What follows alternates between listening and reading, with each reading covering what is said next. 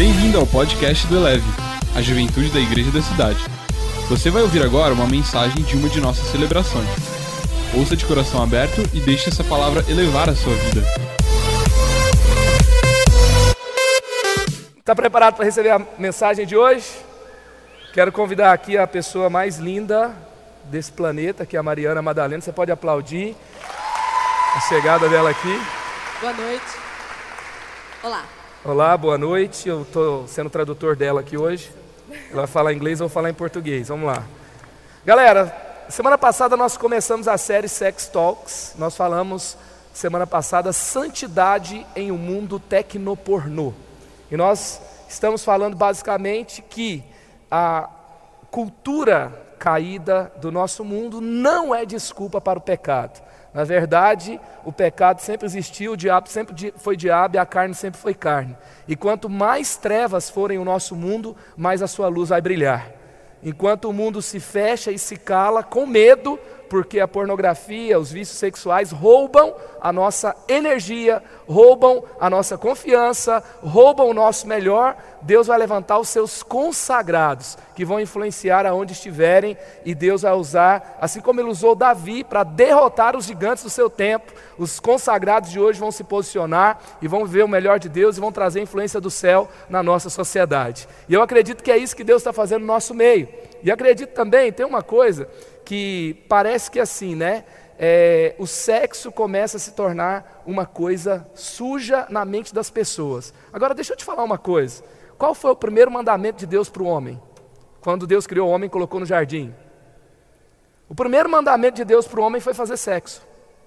Porque ele falou: multipliquem e sejam fecundos, sejam férteis. Então, era um homem e uma mulher e Deus fala para que eles se coabitassem e que eles multiplicassem-se sobre a terra. Então, Deus criou o sexo e tudo que Deus faz é bom.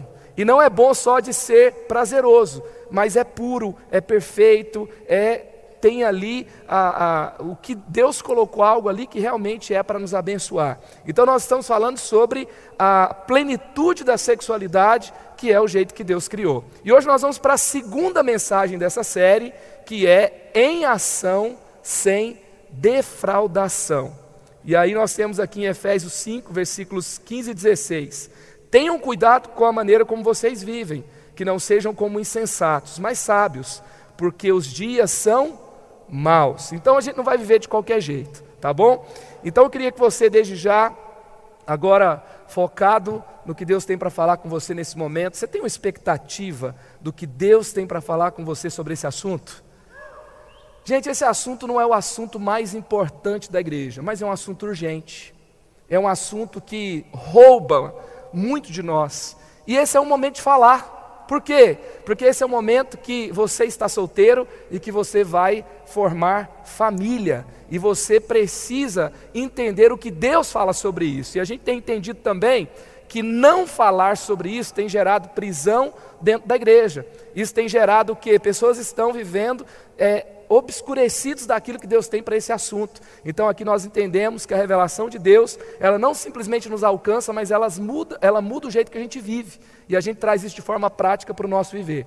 Então, queria que você fechasse seus olhos, vamos orar, vamos começar a falar sobre a, nessa segunda mensagem de hoje em ação sem defraudação. Pai, obrigado Obrigado por cada um que escolheu estar aqui hoje. Obrigado, Senhor, por aquele que foi convidado e decidiu dar, dizer sim a esse convite e hoje está aqui para ouvir do Senhor o que o Senhor diz a respeito desse assunto, o que o Senhor diz, Pai, a respeito do seu propósito para nós. Eu te peço que o Senhor tenha toda a liberdade o Senhor fique à vontade entre nós, que o Senhor revele o teu querer. Ó Deus, que o Senhor realmente caminhe aqui conosco e nos leve para o lugar que o Senhor tem para cada um de nós. Apesar de mim, apesar da Mari, somos imperfeitos, mas que sejamos canais da manifestação do Senhor, da Sua glória nessa noite. Aqueça os nossos corações. Cremos que quando olhamos para Ti, jamais ficaremos decepcionados. Que o Teu Espírito Santo tenha toda liberdade no nosso meio. Nós oramos em nome de Jesus. Amém. Amém. Parece que o vídeo deu certo. É isso? Vamos tentar mais uma vez? Yasmin Eloy, vamos lá.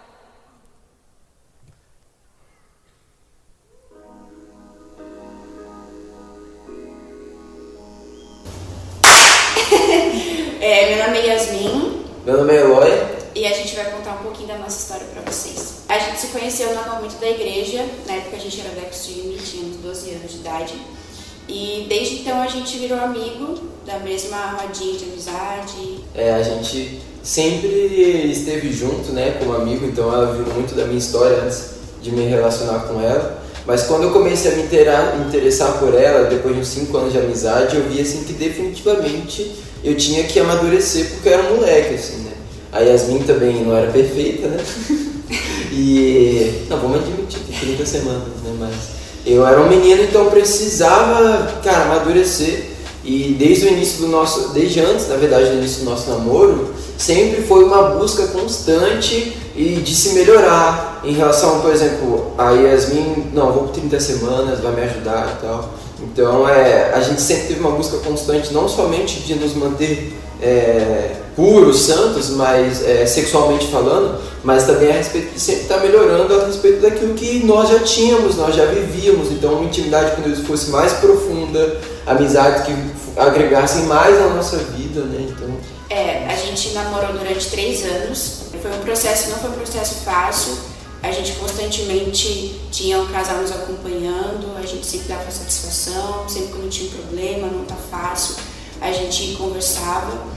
E até que a gente resolveu se casar, debaixo de uma direção de Deus, orando sobre isso. E a gente se casou, nós hoje, hoje somos muito felizes, nós nos casamos virgens, né?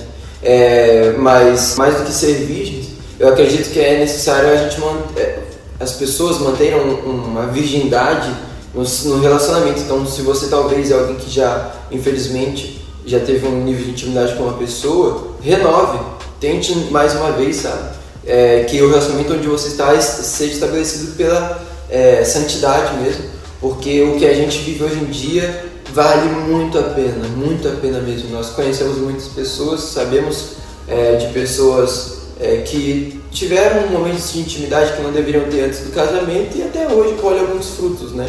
Então a gente batalhou muito para poder segurar nossa carne, nossas vontades, mas de fato hoje em dia o que nós vemos, quem nós somos, a oportunidade que Deus está nos dando de agir no reino da forma que nós estamos agindo, tem muito a ver em relação aos lugares onde nós habitamos, as pessoas com quem nós conversamos, a honra que nós demos para os nossos líderes de sempre estar prestando conta, sempre estar ouvindo e também em relação a sempre estar querendo crescer aqui nessa igreja que sempre vai dar oportunidade para quem realmente. É, e no processo de noivado a gente ouviu uma frase que tocou muito no nosso coração e a gente levou muito, que é que o mundo saiba que valeu a pena. Então a gente acredita que a nossa história vai mostrar isso.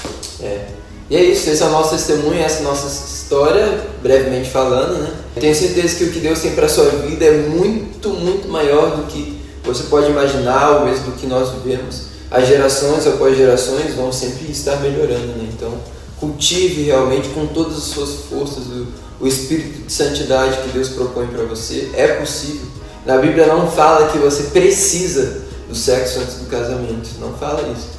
Mas o nível de intimidade que Deus tem nos prometido será cumprido da melhor forma e em plenitude quando a gente se casa e a gente guarda esse casamento, né? Tem valido a pena. Sempre vale a pena, sempre vai valer a pena. É muito bom. É louco. Tô animado aqui. Valeu, galera. Tamo junto. Obrigado pelo tempo. É nóis.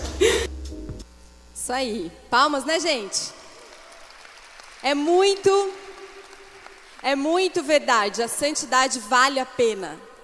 É, escolhas que você toma hoje, segundo que Deus aponta, ensina para você, vale muito, muito, muito a pena. Talvez você for lá no A3, você vai conversar com 100% dos casais, eles vão te, te dizer isso. Sejam eles terem escolhido um lado ou o outro. Viver a santidade sempre vale a pena. E às vezes a gente acha que isso é meio antiquado, meio complicado, meio, meio não é bem assim, né? O mundo hoje é diferente. Eu sei que muita coisa é diferente, mas a Bíblia diz que os dias são maus. Os dias são confusos. Cada história, cada coisa, cada questão que a gente está lidando, que você lida como um jovem solteiro hoje, são tantas coisas, a Bíblia fala, os dias são maus. E aí ela fala: então a sua resposta é: seja sábio. Sejam sábios em meio a dias maus. A gente precisa é, é, entender qual escolher que decisão você vai tomar. Você pode deixar a cultura definir como você vai viver a sua sexualidade, a sua vida afetiva. Você pode deixar os padrões do Netflix. Você pode deixar as mentiras que você vê no Instagram definirem. Você pode deixar os colegas da sua universidade, os colegas do seu trabalho definirem. Você pode deixar até mesmo seus hormônios definirem, a sua vontade do momento definir. Mas você também pode escolher que o Espírito Santo guie você nessa área que é tão importante, que é a sexualidade e a vida afetiva. Sabe, a sexualidade é um dos assuntos mais espirituais que existem. Por isso que há tanta deturpação, por isso que há tanta mentira. Sabe por quê? Porque a sexualidade vivida de uma maneira correta, de uma maneira santa, conforme Deus criou para você, é uma coisa poderosa. É algo que é, é, é, traz frutos muito bons. Sabe uma coisa que você, se você às vezes está em dúvida em quem você vai ouvir, às vezes você pensa, eu vou ouvir quem mais me ama. Quem mais ama você? Quem mais se importa com você? Eu pergunto, quem mais se importa com você? Será que é o carinha que você está afim? Será que ele realmente se importa com você? Ele ama, ele realmente quer o seu melhor? Será que é aquela menina que é sua namorada? Será que é seu namorado que mais ama você? Eu sei que ele gosta de você. Será que são seus pais? Por mais que eles amem você. Será que são os produtores de conteúdos online? Os blogueiros que mais amam você e que você está dando atenção? Será que é um jogador de futebol que ganha milhões, mas que na área afetiva está difícil? E aí a gente acha que isso é exemplo? Ou será que você pode ouvir o Espírito Santo de Deus? Sabe por quê? Porque Ele tem você no maior valor interesse, Ele ama você profundamente. Então você deveria ouvir o que Ele tem para dizer para você, sabe? Mas às vezes a gente escolhe ouvir pessoas que nem na verdade definiram ou criaram aquilo que elas estão falando, não é verdade? O mundo está falando tanto de, de escolhas sexuais, o que é ser livre sexualmente, né? O que é ter prazer, o que é se relacionar, mas não foi ele nem que criou. Não foi nem ele que fez. Então, eu, eu acho que a gente pode partir dos pressupostos, que a gente pode fazer uma escolha verdadeira mesmo, real, de verdade, de escolher ouvir quem mais me ama e quem tem mais autoridade para falar sobre o assunto. E Ele é o Espírito Santo de Deus. Então sejam sábios. Você vai ouvir todo tipo de coisa sobre namoro, vida afetiva, ideias sobre sexualidade que foram sendo formadas em você desde que quando você era criança, desde que você teve as suas experiências ali com o que você assistia na televisão, com aquilo que você foi exposto e talvez você não deveria ter sido exposto àquilo tão cedo. Talvez com coisas e situações, pessoas que é, é, de repente até é, fizeram algo errado com você, talvez há pessoas aqui que sofreram abusos. Então você vai formando na sua caminhada conceitos sobre isso, parâmetros sobre isso, sobre o que significa ter uma vida afetiva é, saudável, uma sexualidade saudável e também sobre você mesmo. Né? E aí a gente precisa então parar de ouvir. A questão é que você pode tomar decisões sábias ou decisões sem noção. E eu nem preciso falar para você que tem um monte de gente tomando decisão sem noção, vivendo sem noção, tendo é, é, escolhas que vão fazer mal para ela. Infelizmente, né, às vezes no meio de tanta confusão, é, é, é difícil saber o que é bom ou o que é mal. Mas um dos nomes do Espírito Santo é conselheiro. Se você precisa de um conselho na sua vida, procura ele. Procura na palavra. Procura o que ele tem a dizer, o que ele tem a dizer a você. O tema de hoje é defraudação. E foi engraçado que quando a gente estava fazendo essa série da, essas artes da série, tudo o pessoal estava escrevendo defraudação com L. Eu falo, não, gente, defraudação com L é tirar a fralda. Não é disso que a gente está falando hoje, tá bom? Não é sobre tirar as fraldas. Talvez tirar as fraldas da sua maturidade emocional, talvez. Mas é, defraudação, que é, a palavra defraudação vem de fraude. Defraudar é fraudar alguém ou a si mesmo. 1 Tessalonicenses 4,6 vai dizer: Ninguém iluda ou defraude nisso o seu irmão. Essa palavra defraude é a, é a palavra grego pleonectel, que significa tomar vantagem, se aproveitar, agir com cobiça, exceder. Em outros textos, essa palavra é traduzida como explorar. Não explore o seu irmão. Traz a ideia de você ganhar algo, você tem uma vantagem sobre alguém, você usa dessa vantagem sobre alguém para ganhar algo dela de forma ilícita. Defraudar significa tirar algo ou de alguém de forma fraudulenta, iludir. E infelizmente, às vezes a gente age com defraudação uns com os outros e com a gente mesmo. Você pode defraudar alguém emocionalmente. Você pode defraudar alguém na sua é, interesa física e sexual. Então você pode defraudar alguém sexualmente, mas também emocionalmente. E, e às vezes é um pouco mais complicado, porque a coisa fica meio cinzenta, parece que não é tão pecado assim. O que é defraudar emocionalmente? É iludir uma pessoa para que ela entregue algo para você em algum nível emocional sem que você tenha a intenção de que aquela pessoa responda, sem que você responda daquela forma. Entendeu? Hoje é um dia que está todo mundo assim, né? Você nem olha para o lado. Amém. Deus é bom. Você está tipo assim, gente, por que, que eu fui na igreja hoje, né? Mas porque Deus quer falar com você. Deus quer ensinar você, Ele te ama.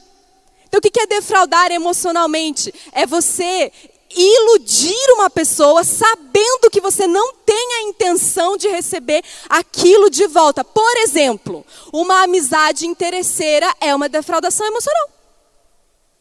Tipo assim, nossa amiga, você tem uma casa na praia, né? Sou tão amiga dela. E aí você anda com a pessoa, né?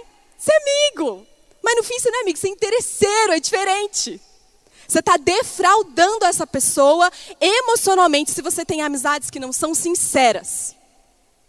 Outro, outro exemplo, se você dá a entender que você quer namorar com a pessoa, se você dá a entender que você está apaixonado, se você dá aquelas dicas, se você manda aquela mensagem no WhatsApp, a menina está achando que você vai pedir ela em casamento, mas no fundo você só quer dar uns pega mesmo. Isso é defraudar alguém emocionalmente. Outro exemplo, é, você, você não quer se sentir sozinha. Ai, é tão difícil se sentir sozinha. Aí você sabe que tem aquele cara assim, meu, ele tá na tua, sabe? Mas no fundo você não quer namorar com ele. Mas também é bom ter alguém ali, né? Então você manda uma mensagenzinha, você mantém aquela amizadinha, aquele flirtzinho, mas na verdade você não quer nada com ele. Você só quer ter alguém para que você supra a sua necessidade de não parecer sozinha. Isso é uma defraudação emocional. E a gente precisa ser responsável uns pelos outros. Agora, só uma parênteses aqui antes de passar para Marcos. A gente tem que tomar cuidado também, gente, com o jargão gospel. Porque também é muito chato quando tudo vira defraudação, não é? Aí ele me defraudou. Né? E aí a gente vive num ambiente que daqui a pouco, assim, o cara não pode nem conversar com a menina, né? O cara não pode, oh, vamos lá no cinema um dia, porque senão tudo já vira um negócio e ninguém vai poder falar. Você senta assim, ó, os meninos tudo aqui, os meninos tudo aqui, ó, aqui. Entendeu? Porque tudo vira. Calma, gente. Nem tudo é defraudação. O que não é defraudação? Vou dar exemplo aqui. o que não é defraudação? Cara, gostei daquela pessoa ali, vou começar, né? Você vê de longe, bonitinho e tal. Você puxa um papinho ali na atmosfera, começa a conversar, não sei o quê. Dez minutos de conversa, você viu que não tem nada a ver. Ah, beleza, você, né? Não era aquilo. Gente, tudo bem, isso não é defraudação. Gente, repita comigo: conhecer alguém não é defraudação, tá? Conversar com alguém não é defraudação, tá? Tá bom, gente? Por favor, meninas, vamos nos ajudar, né? Que às vezes a gente cria umas barreiras assim. Você é uma pessoa inatingível, sabe? Né? Não tem problema não, você conversar não é feio para você. Entende? Tudo com sabedoria. Sabe, se você é íntegro, se você é sábio, se você caminha em santidade, gente, você está na idade. É isso aí que você tem que fazer. Conhecer, ter amizades dentro da igreja, sabe? Enfim, já estou passando aqui. Mas, é, o que não é defraudação? Terminar um namoro não é defraudação. Porque às vezes eles namoraram, eles viram que não é aquilo e pronto. E aí sai um falando mal do outro. Em nome de Jesus, né, gente? Terminou o namoro, tudo bem, namoro é isso mesmo, não estava casado. Então a gente respeita, a gente ora e bola para frente, né? Não é necessariamente isso. Então a gente tem que tomar cuidado também. Ser amigo de alguém, começar a gostar de outra pessoa também não é defraudação. Porque aquela pessoa, só porque ela é sua amiga, não pode gostar de outra pessoa? Entende? Então isso também não é defraudação. Quero ler com você 1 Tessalonicenses 4, de 1 a 7. Se você está com seu celular aí, abre por favor na Bíblia. São sete versículos, eu vou ler bem rapidinho. Quanto ao mais, irmãos, já os instruímos acerca de como viver a fim de agradar a Deus. E de fato, assim vocês estão procedendo. Agora pedimos que e exortamos no Senhor Jesus que cresçam nisso cada vez mais, porque vocês conhecem os mandamentos que lhes demos pela autoridade do Senhor Jesus. A vontade de Deus é que vocês sejam santificados. Abstenham-se da imoralidade sexual. Cada um saiba controlar o próprio corpo de maneira santa e honrosa, não com a paixão de desejos desenfreados como os pagãos que desconhecem a Deus. Neste assunto, ninguém prejudique a seu irmão, ou em outra versão, defraude, nem dele se aproveite. O Senhor castigará todas essas práticas, como já lhes dissemos, porque Deus não nos chamou para a impureza, mas para a santidade. Amém? Para viver uma vida afetiva, linda que Deus quer dar para você, você precisa agradar a Deus em tudo que você fizer. Esse texto começa falando isso. Como viver a fim de agradar a Deus. Sabe, o problema é que às vezes na nossa, no nosso mundo gospel, a gente acha que a, a, a definição de agradar a Deus na vida afetiva é não transar antes do casamento. Mas assim, fazer todo o resto com a sua namorada, tudo bem. E aí a gente, a gente vai criando que, que agradar a Deus, que Deus é esse Deus frio, é esse Deus que não entende as minhas vontades, é esse Deus ultrapassado do século XIX. Mas agradar a Deus é muito além disso. Deus quer mostrar para você como você vai agradar Ele na época em que você está procurando alguém. Deus quer mostrar para você como que agradar a Ele na época, se você, a época que você está conhecendo pessoas. Então, é muito mais profundo do que isso. Só um parênteses também aqui. Pecados sexuais, eles são, é, eles são muito pesados. Eles, sabe por quê? Porque a Bíblia diz que o pecado sexual é o único tipo de pecado que você peca contra você mesmo. Você não peca só contra outro, você peca contra você mesmo. E ele é um pecado escravizador, porque ele envolve ligações de espírito. Marcos vai falar sobre isso. Então, assim, gente, a gente não põe hierarquia em pecado. Se você luta com pornografia, que nem a gente falou semana passada, se você caiu com a sua namorada, isso não te faz melhor ou pior do que eu, mas de jeito nenhum. Porque não existe pecado maior ou menor. Mas a gente está conversando aqui sobre esse assunto porque a gente também não pode banalizar certas coisas. E banalizar coisas que trazem dor para a gente mesmo. Então a gente precisa ser sábio nessa caminhada. A defraudação, ela nunca vai agradar a Deus. Sabe por quê? Porque a base, a raiz da defraudação é a mentira. Não é? É iludir e enganar. Então é uma mentira e Deus é um Deus de verdade. Quais são duas faces da defraudação? Primeira delas, ser religioso. A religiosidade. Sabe?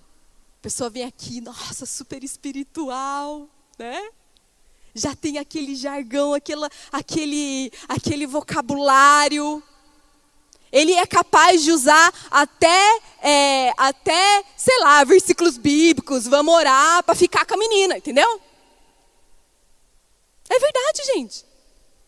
Tá levando a menina para o motel e tá lá no, na, na, falando como se fosse o maior crente do mundo. Porque a religiosidade faz isso com as pessoas não assumir as, seus, as suas lutas, não assumir que é difícil para mim. Né? Um, casal que tá, meu, tá difícil segurar a onda, tá muito difícil. Gente, eu já namorei com o Marcos, eu sei que é difícil.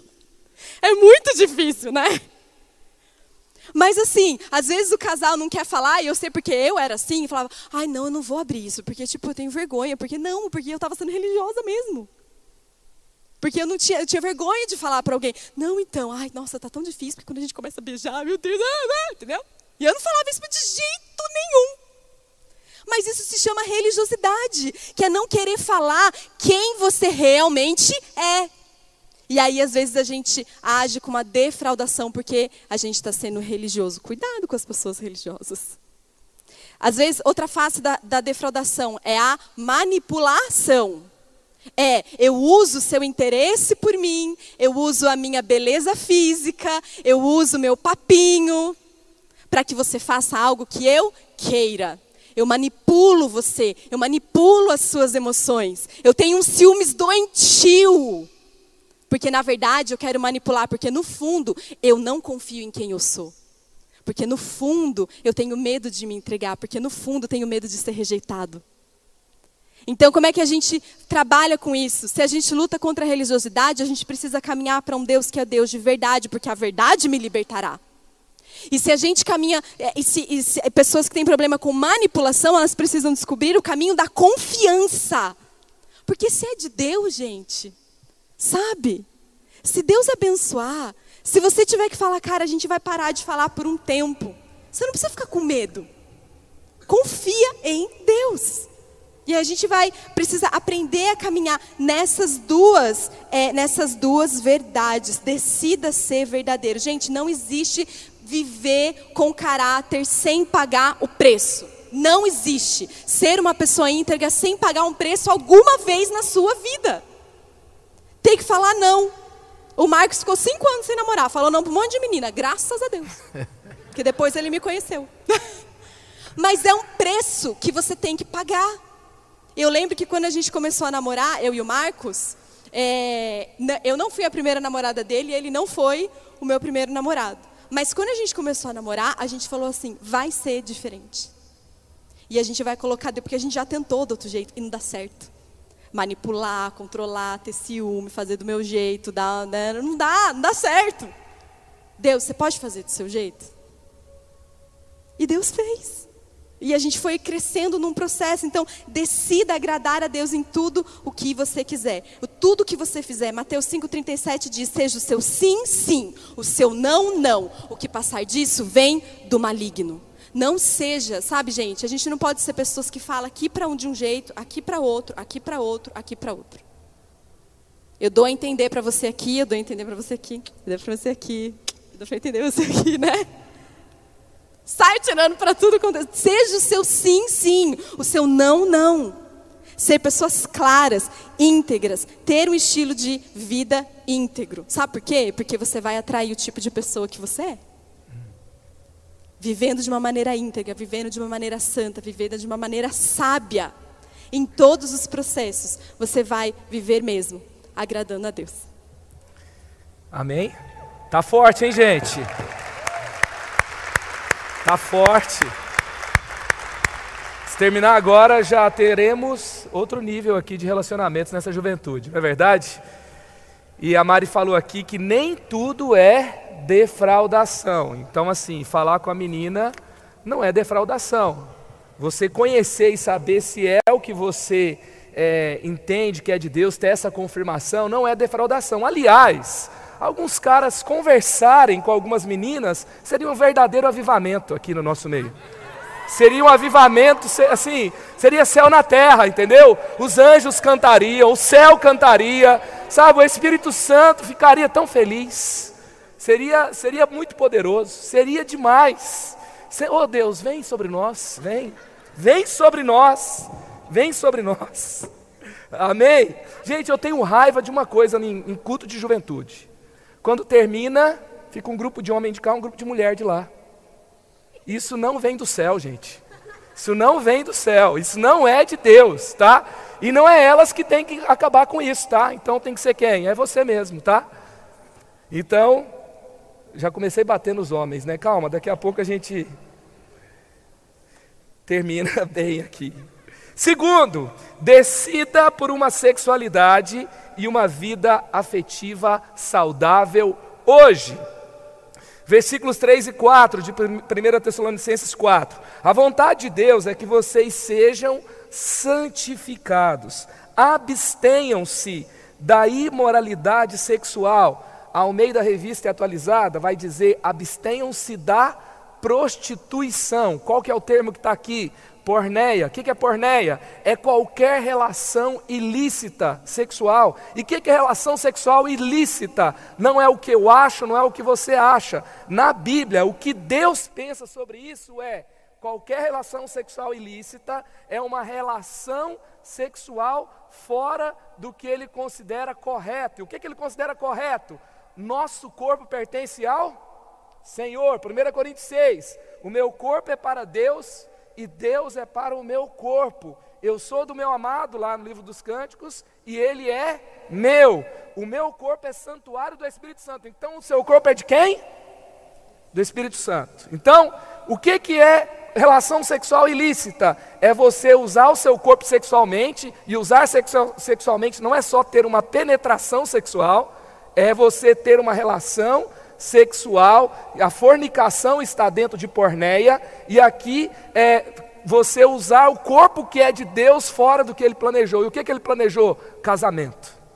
Por que, que tem gente que nunca mata a sua sede no sexo? Por que, que tem gente que tem sexo fora do casamento, antes do casamento ou fora do casamento, e das formas que Deus não falou, e nunca estão satisfeitos, estão matando a sede com suor, porque e saem do padrão de Deus pro, do, do, com relação ao sexo. E Deus criou uma forma para que você seja satisfeito nessa área.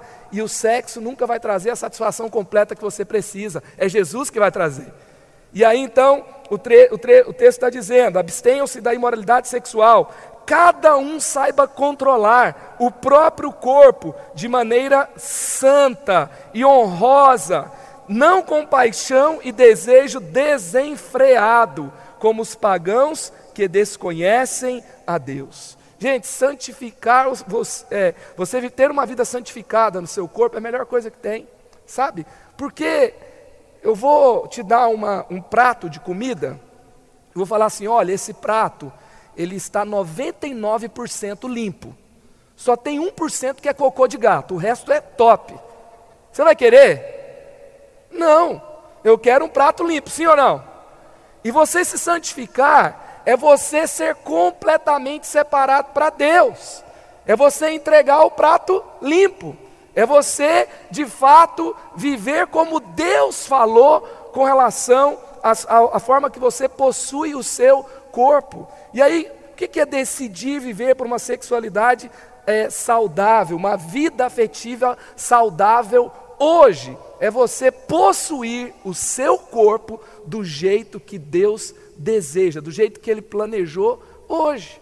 Porque, gente, até a Mari falou aqui, o cara, ele se aproxima, ele dá uma cantada, ele manda lá um lumeopídio para ela, né?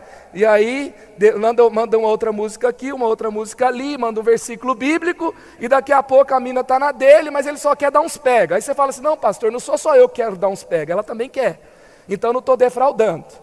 Agora, normalmente isso é tipo Aminon e Tamar, que está lá, é, lá no Velho Testamento, que era filho de Davi com a filha de Davi. Ele seduz essa menina e depois a Bíblia fala que ele manda ela embora. E ela, inclusive, fala que a, a, segunda atitude foi pior do que a primeira. E isso normalmente acontece. Os dois se envolvem, um dos dois ele se apega e o outro não. E aí você tem um caso é, terrível, aí você tem uma situação é, onde uma pessoa foi defraudada pela outra, mesmo que as duas queriam naquele momento, porque saiu daquele padrão de Deus. No namoro, por exemplo, toda vez que o casal passa do limite no namoro, já acontece uma tragédia. Por quê? Porque o cara vira um banana, vira um banana man, na hora. Por quê? Porque ele sente que ele fracassou. Isso é espiritual, por quê? Porque Satanás é legalista. Entendeu? E aí a menina, a menina se torna controladora. Por quê? Porque ela fala assim: "Eu me entreguei para ele e ele não me protegeu". E aí já começa um ambiente de desconfiança. Outro dia eu fui falar com um casal, eles estavam nessa condição assim clara, e eu virei e falei assim: "Vocês caíram?" Aí eles falaram assim: "Como é que você sabe?" Eu falei: "Não, não sei". Mas a partir daquele momento eu passei a saber. Por quê? Porque o ambiente já demonstrava, abalou a confiança, um desconfiando do outro naquele nível, o cara não consegue se posicionar, é isso, que você sair do padrão de Deus vai fazer com você.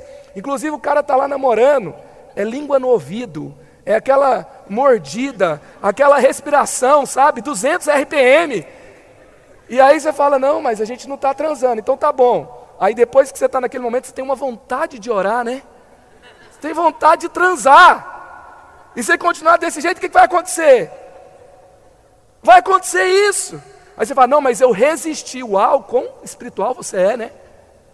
Você tem um ministério, o ministério do bombeiro, vive apagando fogo para não acontecer nada. Sabe, o que, que vai acontecer isso? Daí o cara vai casar com a menina. Sabe o que, que a defraudação faz? Casar com a menina. Ele vai chegar naquela noite. Eu casei, por exemplo, 5 da tarde, 11 da noite eu estava subindo para o quarto. E liberando a galera para vir para a leve ainda.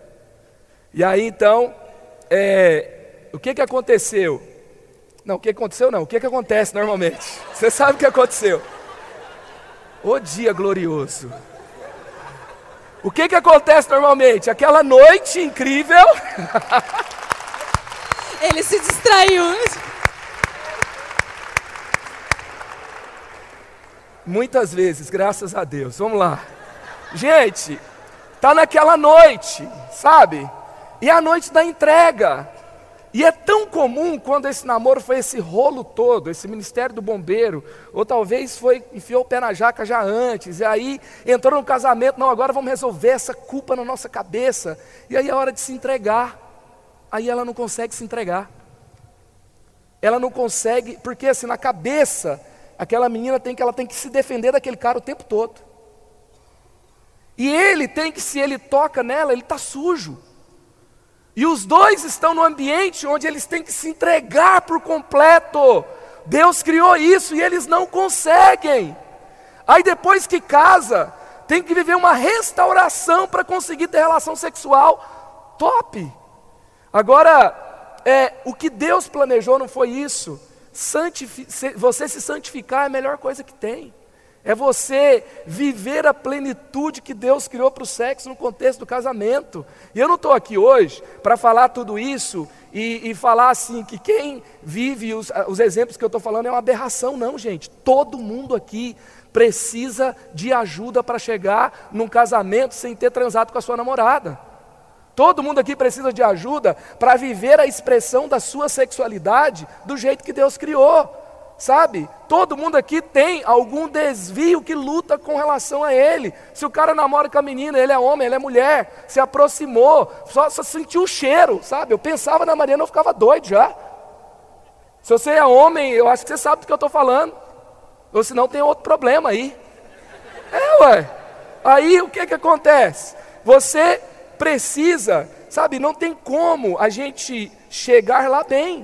Eu cheguei lá bem porque eu consegui encontrar ajuda da igreja, ajuda de Deus, ajuda do Espírito, Santo, do Espírito Santo. Conversei com a Mariana sobre isso, e nós oramos sobre isso, tivemos tentações sobre isso, lutamos com relação a isso, mas eu quero te dizer uma coisa: é, a carne continua sendo carne, o diabo continua sendo diabo, mas Jesus continua sendo Jesus. E essa é a verdade mais poderosa. Essa é a verdade que você tem que se firmar. E vale a pena. Sabe, gente, o que, que Satanás falou para Eva?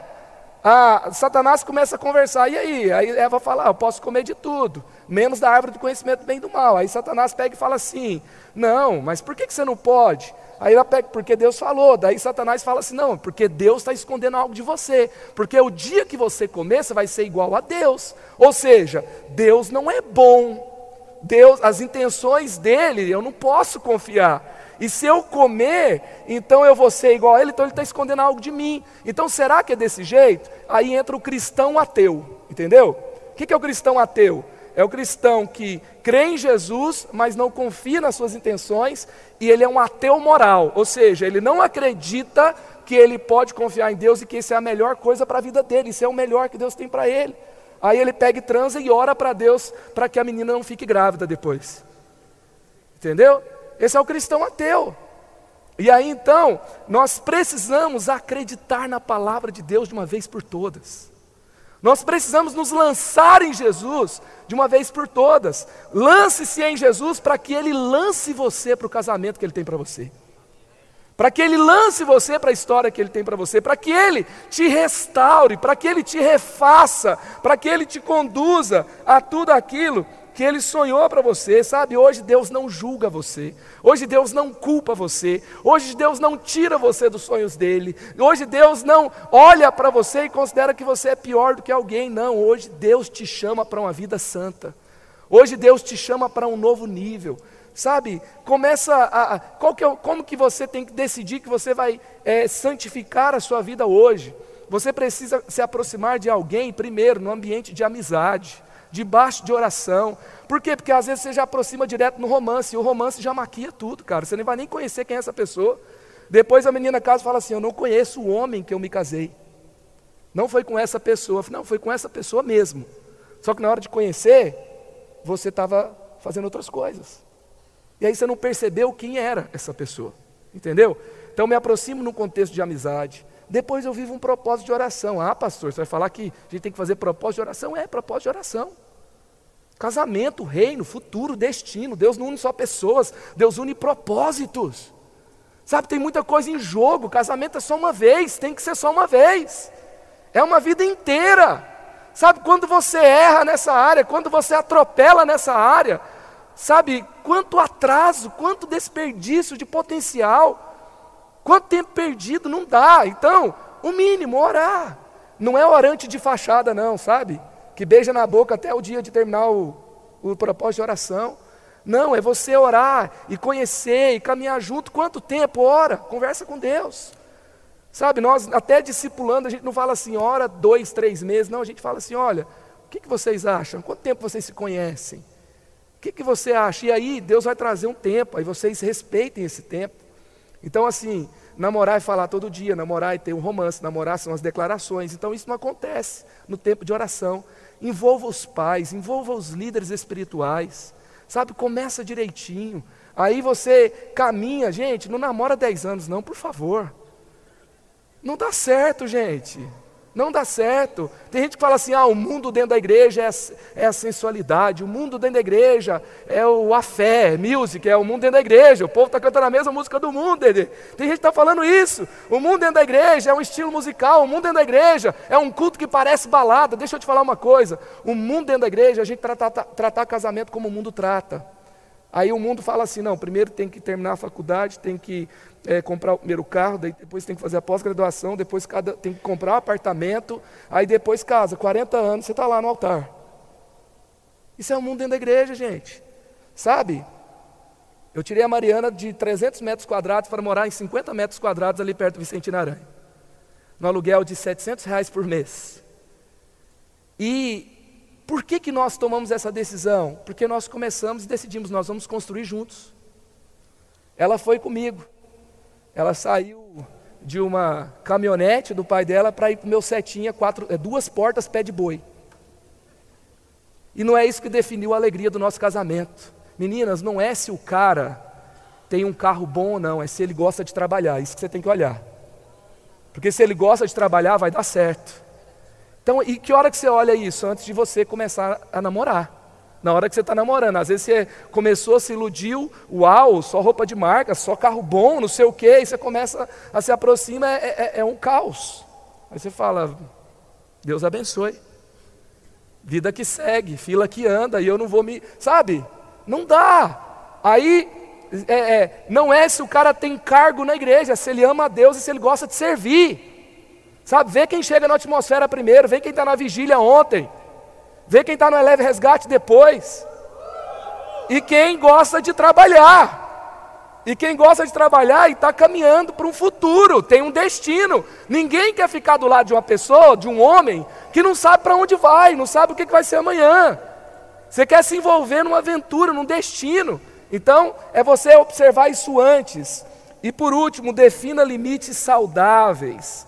Nesse assunto, ninguém prejudique o seu irmão, nem dele se aproveite. Em que assunto? Sexualidade. É tão interessante que nesse texto, a palavra de Deus fala assim, porque Deus mesmo, ele vai tratar desse assunto. Ou seja, sexualidade é tão sério, mas tão sério, que Deus não vai mandar nem o anjo para resolver. Deus não vai mandar nenhum outro servo de Deus para resolver, é Ele mesmo. Então, quando eu faço isso, eu estou lutando contra Deus. Quando é o Satanás, eu expulso, ele vai embora. Quando é uma pessoa, eu posso negociar. Agora, quando é o próprio Deus contra mim, porque eu defraudei o meu irmão na sexualidade, como é que você expulsa Deus? Como é que você faz? Entendeu? Então, o que, que isso significa? Que o assunto é muito sério. É muito sério. Então, você precisa definir limites claros. Sabe uma coisa que eu sempre falo para os solteiros, quando eles estão com o coração partido? Nunca reclame daquilo que você mesmo permitiu. Não foi uma defraudação, não, gente. Foi um envolvimento kamikaze dos dois. Era duas pulgas, uma sugando a outra. Entendeu? As duas tentando é, é, acabar com todas as suas carências um no outro. E aí, aonde chegou? No caos. Mas esse spoiler aí todo mundo já viu. Agora, como que eu não chego lá? Eu preciso definir limites saudáveis. Me lembro que uma vez, fui sair com uma menina, não sei se eu já contei isso para a Mari, talvez ela fique sabendo hoje. Mas eu fui sair com a menina, aí assim, era aquela, eu estava um tempão sem namorar, aí a menina, eu falei, por que não, né? Vou conhecer. Aí eu chamei ela para ir no cinema, ela disse sim. Aí eu peguei e passei para pegar ela na casa dela, e no carro ela falou assim: Então, eu vou me casar em um ano. Eu queria saber se eu estava afim ainda. Na hora, tipo, assim, eu, eu achei tão incompatível, e era algo tão assim, fora daquilo que eu tinha de expectativa no relacionamento, que naquele momento acabou. A gente não foi no cinema sozinho, foi com outras pessoas também. E naquela noite nunca mais eu saí com ela. Mas não é porque é, ela, mas assim, você, eu tô, estou começando a conhecer uma pessoa, a pessoa já está falando quantos filhos quer ter, como é que quer estar tá vestida no altar. Tem algo incompatível aí, gente. Sabe? Se, às vezes as coisas estão andando, calma, você não sabe nem quem eu sou ainda. Eu não sei quem você é. E aí não, é porque Deus mostrou, está andando rápido demais. Calma, cuidado. Eu preciso entender e eu não posso permitir. E eu preciso, sabe, gente, se, se alguém faz assim, vai tão rápido com você e você não para, porque você percebe que o limite está fora do, do, do que deveria ser, você não pode reclamar de onde isso vai dar, porque daqui, do, do, mesmo jeito fala que quer casar no primeiro encontro, pode falar que também é, é, se enganou amanhã, entendeu? Não é incomum. Então, é, observe os limites das conversas. Observe até que ponto está indo. Sabe, aquele negócio assim, é, é, amigo, mas controla tudo. Quer saber onde vai? Quer saber, é, é, sabe? De vez em quando rola até uns beijos, entendeu? Mas é amigo. Como assim?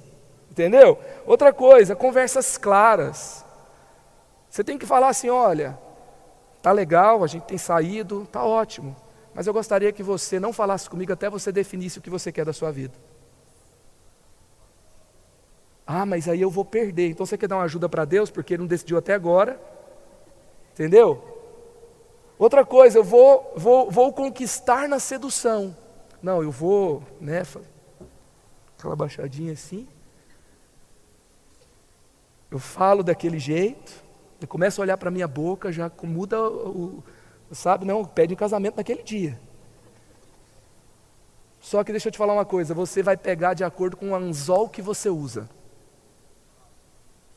Se você pesca na superficialidade do corpo, você vai, se você usa esse anzol, você vai pegar uma pessoa que gosta de você superficialmente.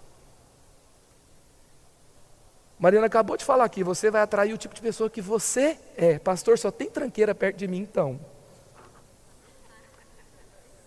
Com quem que você anda, amigão? Com quem que você anda, menina? Sabe, o que, que você fala nesses encontros? Você fala de Jesus? Você fala do reino? Você fala de coisas boas. Sabe, o que, que vocês estão fazendo juntos? Por que, que vocês têm tanta afinidade assim? Se eu melhorar a qualidade de quem eu sou, eu melhoro a qualidade de quem eu atraio. Mergulha em Jesus com força. Sabe, é isso. Sabe, quem é pleno em Jesus sempre será atraente. Sempre, porque a plenitude é atraente, porque Ele é atraente. E se eu estou pleno nele, Sabe, é esse anzol que eu tenho que usar. E eu lembro que uma vez um cara falou assim: Ah, pastor, não sei o que, eu, sou, eu fui líder em tal lugar e tinha um monte de menina no meu pé. Eu já ouvi certas coisas, devem falar para você também. Uma menina me chamou para ir para a cama, não sei o que. Falei, cara, nunca isso aconteceu comigo. Ele, sério? Eu falei, é. Falei, mas por quê? Porque o meu comportamento já vai definir que tipo de coisa eu aceitaria. E ninguém quer se expor. Sabe, as pessoas arriscam naquilo que elas acham que podem, naquilo que elas acham que podem conquistar. Então, se eu percebo que as conversas estão estranhas demais, talvez eu estou dando liberdade demais. Talvez eu estou demonstrando que eu sou desse nível. Então, tenha o seu limite claro. E, e, e caminhe na santidade, caminhe na pureza, você nunca vai se arrepender disso. Mas quem não caminha na pureza, um dia se arrepende de não ter caminhado na pureza, de não ter caminhado na luz sabe, que você ande na luz. Sabe, é, o Brasil está discutindo porque as conversas foram reveladas, né? E se as suas conversas foram, fossem reveladas, você estaria em paz ou você estaria sem dormir? Sabe, se algum dia tiver um, um, um furo de vazamento das suas conversas, que você durma em paz. Seja igual Daniel. Pesquisaram alguma coisa pra, contra ele, só acharam que ele orava demais. Foram lá, sabe, colocaram o FBI, colocaram tudo em cima dele. Falaram: o que, que esse cara faz que a gente pode matar ele? Descobriram que ele orava. Que quando forem atrás para te pegar, para achar algo, um, um rabo preso, alguma coisa, que descubram que você tem um relacionamento sério com Deus. Que descubra que você ora. Que descubra que você é santo. Sabe, quando alguém se aproximar de você e falar, qual que é? Olha, eu não sei o que eu quero ainda, mas eu encontrei alguém cheio do Espírito Santo. Encontrei alguém cheio de sabedoria, encontrei alguém que ama a Deus, encontrei alguém que serve, encontrei alguém que é sério, que é séria. Sabe, eu honro, eu respeito, eu valorizo. Às vezes, as pessoas, é, é, elas vão desonrar aquilo que elas encontraram, que também não demonstrou de, o valor real. Você se honrar, e você se amar, e você amar a Deus e caminhar dessa forma, é na verdade você se proteger também. É você caminhar na luz. Então tenha limites claros no namoro. Não fique sozinho. Para quê, gente? Deus não, quer, não vai ficar impressionado quanto você é forte, não. Deus ele quer ver o quanto você foge do pecado porque você o ama. Sabe, eu não ficava sozinho no apartamento na casa da Mari quando os pais dela moravam fora, a irmã dela trabalhava, o irmão, dele traba, o irmão dela trabalhava à noite, a gente poderia ficar naquele apartamento sozinho, ninguém ia ficar sabendo, não tinha câmera lá dentro. A gente ia contar a história que a gente quisesse, mas eu não ficava lá não era porque é, eu me achava forte, não era porque eu me achava fraco mesmo. Se eu ficar sozinho com essa menina que eu amo naquele apartamento ia dar ruim. Ia fazer algo que eu queria muito naquele momento com ela, mas que eu não queria realmente com ela. Eu queria honrá-la e chegar no altar puro com ela e ter um casamento onde no dia do, do, do, casamento, aquela história que a gente deu risada agora mesmo, eu peguei a Mariana no colo, eu entrei dentro do quarto, eu coloquei ela no chão, nós nos ajoelhamos no, no canto da cama e nós oramos: Senhor, conserva o nosso leito sem mácula, conserva o nosso relacionamento puro e santo diante do Senhor. Que eu seja, que o meu corpo seja para o prazer dela e que o dela seja para o meu prazer, e que o que a gente vai fazer no nosso leito seja de honra, que a gente tenha alegria em voltar para casa e nós consagramos o nosso leito para o Senhor. E depois eu não preciso contar o que, que aconteceu. Mas isso era o que eu estava buscando viver com ela. E isso é o que vai preparar um caminho para que Deus se manifeste plenamente na sua sexualidade. Sexo é para o casamento. 1 Tessalonicenses 4,7, porque Deus não nos chamou para a impureza, mas para a santidade. A santidade é um convite. Porque a Bíblia fala que sem santidade ninguém verá a Deus. Sem santidade ninguém verá o Senhor. Hebreus 12, 4. Sabe? A Bíblia não fala que você não será amado e não será perdoado se você não viver em santidade, mas fala que sem santidade ninguém verá o Senhor. Eu creio que essa noite é uma noite de restauração. Sabe, a gente, eu, eu acredito que Deus quer trazer um novo tempo de fato para nós. Sabe, tem muita gente sendo roubada, tem gente se matando, porque a defraudação roubou tanto e ela não conseguiu lidar com isso. Não vale a pena sair daquilo que Deus tem para você. Essa é uma noite de restauração. Essa é uma noite de perdão, essa é uma noite de cura. Deus não condena você, mas Deus chama você para o perdão, para a restauração e para o novo tempo. Eu errei muito antes de conhecer a Mari. Eu fiquei cinco anos, é porque tinha muita coisa para Deus restaurar. Mas deixa eu te falar, valeu a pena e Deus restaurou. Eu e Mariana vivemos um casamento abençoado por Deus. E eu estou aqui para dizer para você hoje: vale a pena. Eu preguei essa mensagem antes de eu conhecê-la. Eu preguei essa mensagem quando a gente namorava. Eu preguei essa mensagem no começo do nosso casamento. O ano que vem nós vamos fazer 10 anos de casamento. Eu continuo pregando essa mensagem. Vale a pena. Vale a pena. Honre a Deus. Honre a Deus. É, sabe, gente, teve saiu uma pesquisa há um tempo atrás nos Estados Unidos. Essa é a última coisa que eu vou falar. A gente vai orar. Que fala assim que o nome da pesquisa, a vingança das senhoras da igreja.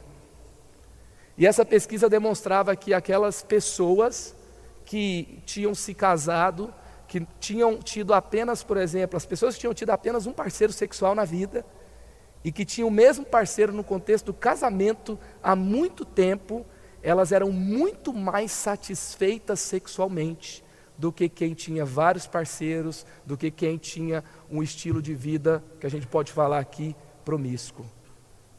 Então, assim, o mundo está tentando formatar a cabeça das pessoas em relação à sexualidade. Mas o diabo é um anjo caído. Um anjo caído é um ser assexuado. Ele não entende de sexo, não. Deus entende de sexo. Deus entende de casamento. Foi Ele que criou tudo isso. Cada parte do seu ser que pode ter algum tipo de prazer nessa área, foi Deus que colocou em você. E Ele sabe o melhor jeito. Confie em Deus que Ele tem o melhor para você. Amém? Feche os seus olhos agora aí no seu lugar. Eu queria te convidar a fechar os seus olhos. Eu não posso terminar esse tempo aqui sem te convidar para um recomeço com Deus. Essa, eu não queria, sabe, a vontade de Deus não é que ninguém saia daqui se sentindo culpado. A vontade de Deus não é que ninguém saia daqui hoje se sentindo pior ou melhor do que o outro. A vontade de Deus não é que você saia daqui mal porque você não consegue colocar em prática alguma coisa que a palavra de Deus fala que é bom, mas você não consegue. Eu creio que o Espírito Santo vem sobre nós hoje para nos trazer cura, para nos trazer recomeços, para nos trazer restauração, para nos trazer a consciência de que nós podemos viver o que Deus fala que a gente pode viver. Esse é o tempo. Esse é o tempo. Essa é a noite de cura que Deus tem para você. Queria que você ficasse em pé no seu lugar agora. Sabe, gente, o único jeito de você viver uma sexualidade santa é por meio da radicalidade. Não dá para brincar com esse mundo, não. O diabo não está usando armas comuns, não. O diabo está indo para cima. Ele quer perverter a cultura de uma nação. Ele quer que você viva algo caído. Ele, sabe, o inferno está inteiro cantando, não tem problema. E você não pode brincar com isso. Você precisa se posicionar. Eu estava ouvindo um testemunho de um dos nossos irmãos lá em Jacareí, e ele pegou o smartphone dele e ele vendeu. Ele comprou aquele celular que só tem, tem os números para digitar. E ele conversou com a esposa dele. Ele falou assim: Eu não tenho condições de ter um smartphone. Depois de um ano, ele se encontrou com um dos nossos pastores. E o nosso, esse pastor perguntou para ele: Ei, como é que você está? Ele falou: Estou vivendo o melhor momento da minha vida. Por quê? Porque a santidade traz uma recompensa. O propósito de Deus não é só a disciplina, não, porque se fosse disciplina, os fariseus seriam um exemplo. Deus tem um romance com você. Vale a pena você ser radical para ser santo com Ele. Essa noite Deus está chamando a juventude para ser radical na sua santidade, para se posicionar como você nunca se posicionou antes. Elevou sua vida? Compartilhe. Se você quer tomar uma decisão por Jesus, ser batizado, servir no Eleve ou saber algo mais, acesse elevesuavida.com ou envie um e-mail para juventude@elevesuavida.com. Que Deus te abençoe.